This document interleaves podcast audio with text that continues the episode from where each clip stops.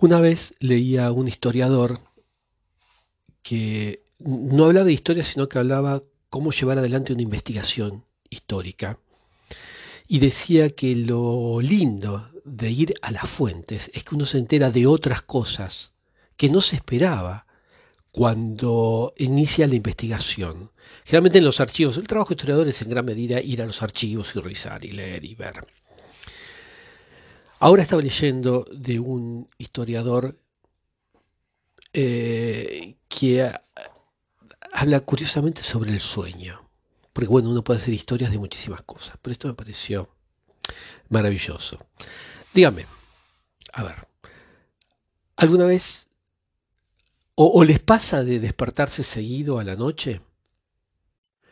Bueno, no se inquieten por esto. ¿eh? Nuestros ancestros dormían en dos veces, despertándose a la noche, como se, podría decir a medianoche, no que quiere decir que era a las 12, sino a mitad de la noche.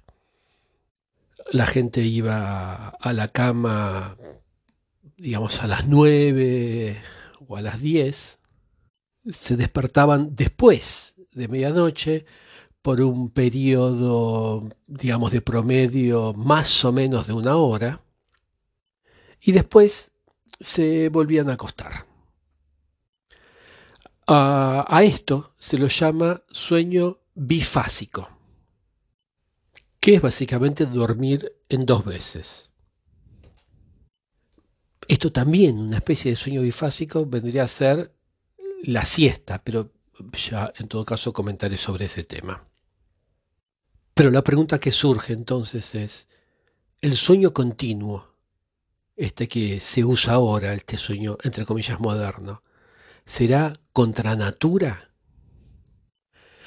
Y el caso es que, como, muchísimas, como muchísimos descubrimientos que se hacen por casualidad, en Londres, en los años 1990, en los años 90, en los archivos nacionales, había un historiador que estaba trabajando y buscaba este historiador en los archivos de justicia criminal.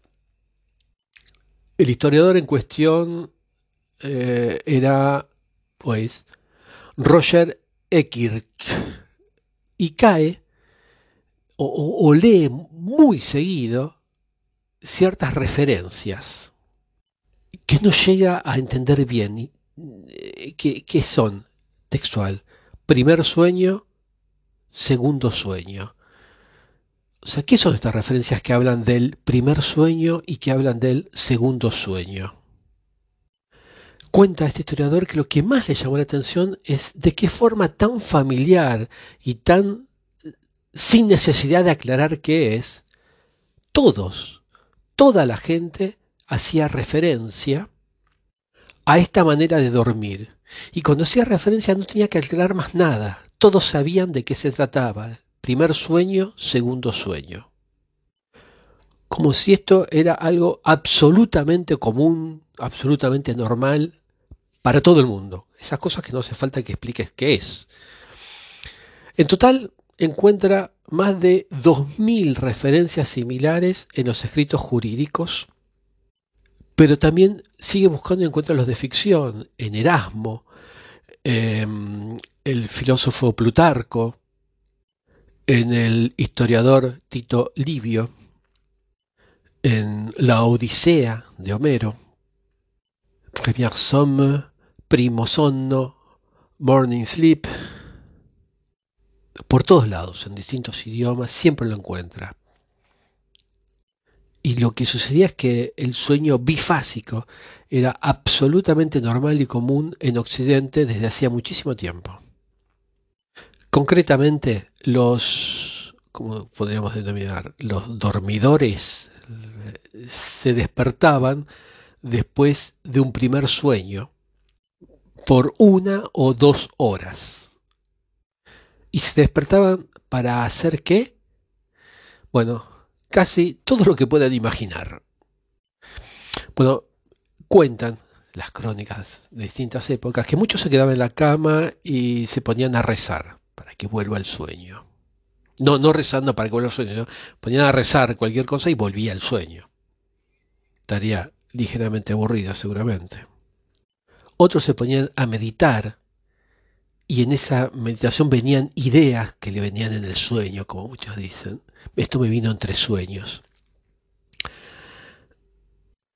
Muchos médicos tenían la opinión o, creían que era un momento de elección ideal ese entre los dos sueños para las, para las parejas. Y que esto era el mejor momento para tener relaciones sexuales. Algunos en esas dos horitas se ocupaban de ciertas cuestiones domésticas, tal vez les tomaría un poco más. Otros se ocupaban de los chicos. Esto era cuando el bifásico era eh, durante horas diurnas, porque como dije, también podía ocupar la siesta, cuando te acostabas muy tarde, te levantabas temprano y después recuperabas, entre comillas.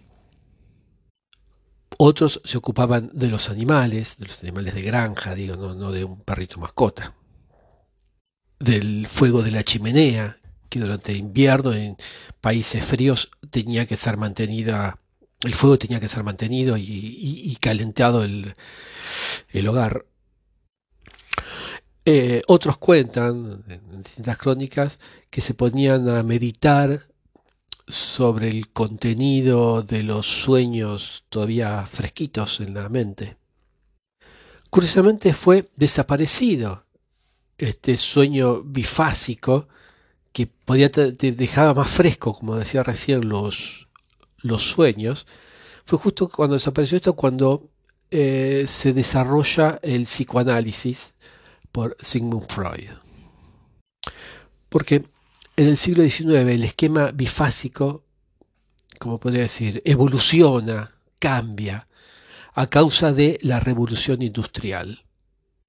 Esto, como saben, la revolución industrial fue un periodo de muy fuerte progreso económico que tuvo dos efectos mayores. Uno, no menos importante para este tema que hablamos, es la aparición de mm, claridad artificial, de luz artificial, que aumentaba eh, la duración de luminosidad cotidiana. Y sabemos que son señales que el cerebro recibe para descansar, eh, de todo nuestro cuerpo, para descansar o para estar activo. En principio estuvo la aparición de lámparas de gas y después de la electricidad. La segunda es que las mentalidades van a cambiar. Porque la consecuencia cultural eh, es que los valores asociados a la revolución industrial ponen ante todo la importancia de la eficacidad, de la puntualidad. Y la sociedad globalmente se volvió mucho más cuidadosa de su tiempo. Eh, digamos, del uso, del empleo de su propio tiempo. Poco a poco se rompían las recomendaciones de los médicos que aconsejaban, eh, hasta el momento, dormir en dos segmentos. Como si esto fuese, poco, con todas las cosas que vinieron en la revolución industrial, facilitó lo que podríamos llamar los entretenimientos de sociedad que retardaban el ir a, la cama. por ejemplo, el teatro, u otros más que empezaron a venir, ¿no? Pero como por ejemplo el teatro iluminado artificialmente, muchísimos otros más. Entonces se iban a la cama posteriormente y la noche, y, el sueño se alargaba. Em, la noche, que es un, por decirlo generalmente en cualquier época, es un periodo de criminalidad eh, mayor o de mayor riesgo, pero la noche se vuelve menos oscura, al mismo tiempo que la policía se profesionaliza. Y en algunos lugares incluso se crea la policía, porque no la había. Así que ya no había tampoco tanta necesidad de despertarse eh, para revisar si había intrusiones en, tu granja, sea de ladrones de gallinas, o sea, de lo que sea, de, animales, de cualquier cosa, ¿no? Este, o en tu casa misma. El despertarse a la noche es un reflejo que viene del ser humano desde la prehistoria, según los antropólogos. Esto de dormir de atramitos. Bueno, aunque finalmente llegamos a la norma de que lo correcto es un bloque de ocho horas. Había que aclarar, esto es súper importante, que esta transformación no se pudo hacer de un día al otro. ¿eh? De decir a la gente, bueno, a partir de ahora no duerman de atramito, en bifásico, sino hasta ahora ocho horas. Un solo bloque. Este proceso, este cambio fue lento, irregular, pero digamos que hacia el fin del siglo XIX se volvió lo más común, lo que se llamaba la nueva normalidad. Y el sueño bifásico empezó a quedar, empezó, ni siquiera empezó a quedar al recuerdo, se empezó a borrar incluso del recuerdo. Incluso estas menciones en los textos que citaba hace un ratito se, ignoraban, se quedaron, bueno, no importa, no, existen. O no se las podía interpretar, o se las mal interpretaba. Curiosamente, persiste hoy en día en culturas no occidentales menos expuestas a luz artificial, según investigaciones del fin del siglo XIX, por ejemplo, en tribus maroons de Surinam, los granjeros Tiv de Nigeria, que persiste este sueño bifásico.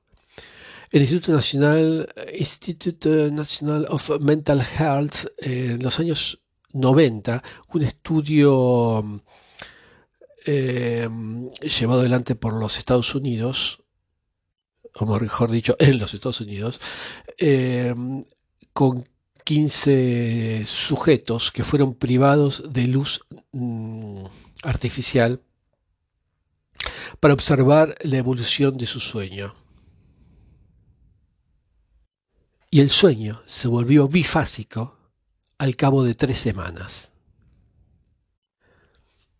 Eh, es como un símbolo de mm, la vida, del, sueño en la vida moderna, esto de la cantidad de sueño que, las horas de sueño, los bloques de horas de sueño. Constataron exactamente lo mismo en el 2017, estudiando el sueño de los habitantes de un pueblo agrario sin electricidad en Madagascar. Nuevos estudios recientes observan, sin embargo, que en ciertas culturas de África y América del Sur, previo a la revolución industrial, sí tenían sueño continuo, más cercano a las ocho horas en todo caso, con un muy breve espacio posterior, pero prácticamente era sueño continuo. Tal vez como conclusión podría decir que es difícil decir hoy en día qué es un sueño normal. O sea, qué cuestión puede representar una patología. Porque no desde el punto de vista médico, sino desde un punto de vista histórico, posiblemente esta gente que se despierta a medianoche no está en, un trastorno del sueño, sino que más bien está padeciendo un vestigio de esta forma de sueño, de forma de dormir ancestral, que durante muchísimo tiempo dominó el mundo occidental. Roger Eckert eh, escribió un libro al respecto que se llama La gran transformación del sueño. Está en francés, en inglés, no sé si está en español. La gran, la gran transformación du sommeil eh, como la revolución industrial, subtítulo, ¿no? Cómo la revolución industrial revolucionó nuestras noches. Eh, como decía en inglés y en francés. Eh, ojalá esté en español si lo quieren disfrutar.